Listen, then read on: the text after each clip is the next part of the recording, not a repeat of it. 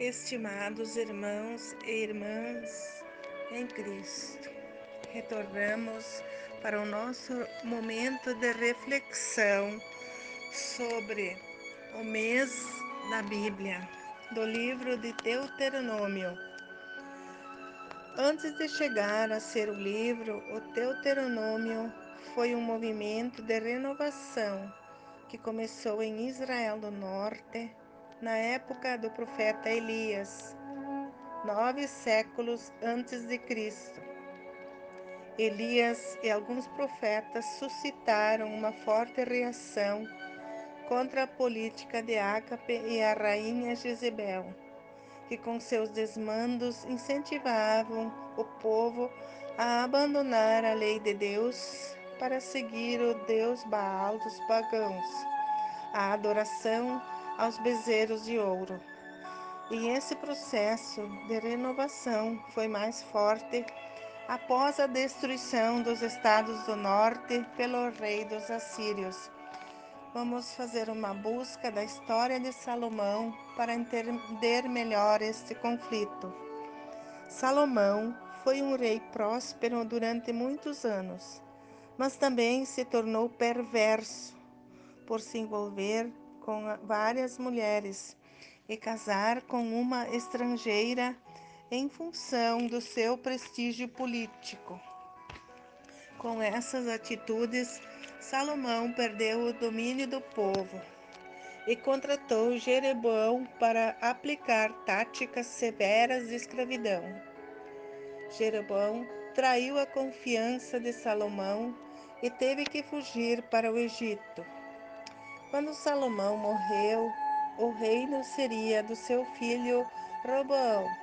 Mas Jeroboão voltou do Egito, se uniu com várias alianças e conseguiu dividir o reino de Israel. Ele ficou com dez estados do norte e deixou os dois estados do sul para Roboão. O povo do norte tinha que adorar os deuses pagãos e os do sul continuaram com Jerusalém e o reino de Deus. Mas os povos do norte iam para Jerusalém para adorar um Deus verdadeiro. Isso criou uma confusão até os estados do norte serem dominados pelos assírios. Seus povos foram exilados e espalhados pelo mundo. Os povos do sul se conscientizaram que, se não observassem a lei de Deus, teriam o mesmo destino dos povos do norte a destruição total. Então, o povo de Judá e Jerusalém resolveram proclamar uma intensa reforma com o objetivo de observar e fortalecer a fidelidade de Deus. Esse movimento foi dominado, denominado deuteronomista. Com o reinado de Ezequias, o movimento foi abandonado durante longos e desastrosos anos. Somente foi retomado quando o rei Amão foi assassinado e seu filho Josias, de oito anos, foi colocado no poder a administração de regentes, que retomaram a reforma iniciada por Ezequiel. Quando Josias completou 18 anos, assumiu o poder e retomou com vigor a reforma deuteronomista. No ano de 622, foi feita uma restauração no Templo de Jerusalém e os operários encontraram um livro que chamavam o Livro da Lei. O levaram ao rei Josias, o qual mandou consultar uma profetisa que confirmou a veracidade do livro. Não existe um autor ou escritor do livro de Deuteronomia, mas existe um movimento de reforma iniciada pelos profetas e aprovado pelo rei Ezequiel.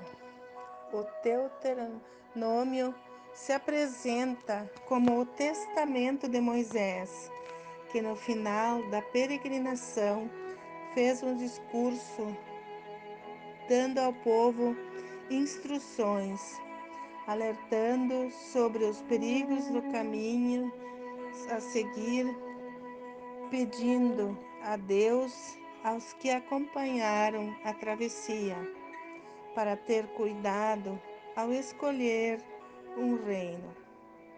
O conjunto dos cinco livros que relatam a história do povo de Deus no Deuteronômio são Josué, Juízes, Samuel e Reis 1 e 2.